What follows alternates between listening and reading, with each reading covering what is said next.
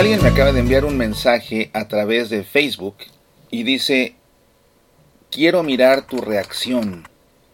Hola, soy Diosito y te estoy usando a ti para mandar esta alerta. Yo estoy por venir y si me niegas en la tierra, yo te negaré en el cielo. Si no te avergüenzas de mí, envíalo a 40 amigos y no lo ignores, y en cuatro minutos recibirás una gran noticia. Esto me lo enviaron a través de Facebook y supongo que soy el número 40 de otros 39 que recibieron este mismo mensaje.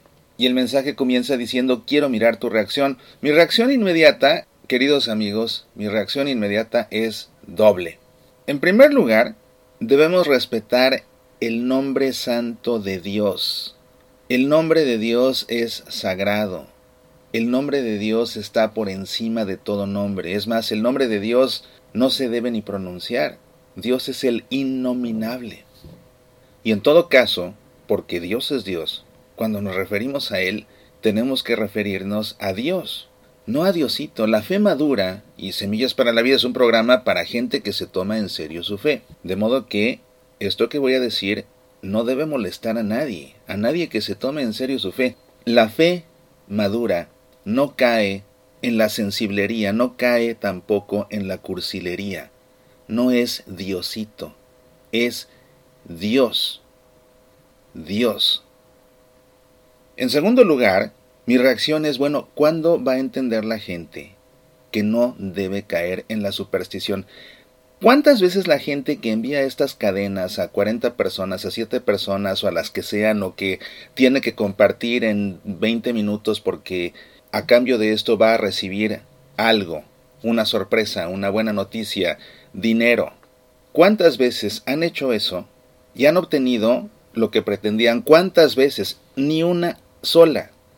Ni una sola. Y usualmente las personas que mandan estas cadenas la siguen enviando una y otra y otra vez, y no aprenden que no sirven absolutamente para nada, y lo grave de esto es que creer que va a suceder, o enviarlo por si acaso, enviarlo por si acaso incluso, o enviarlo porque no vaya a ser, todo eso se llama superstición, y la superstición es un pecado contra la fe, contra la fe auténtica en el Dios verdadero. Además, enviar este tipo de mensajes, primero publicarlos, primero escribirlos, ¿eh? Y en un momento te leo con todas sus letras cómo está de mal escrito además de todo este mensaje, cosa que pues también acaba siendo una falta de respeto a Dios. Pero escribir este tipo de mensajes, enviarlos, embaucar a las personas con ellos y después los crédulos que los toman y los siguen reenviando, además de supersticiosos, pecan contra el segundo mandamiento de la ley de Dios. No tomarás el nombre de Dios en vano. ¿En qué cabeza cabe escribir un mensaje y enviarlo de parte de Dios y además diciendo hola soy Diosito?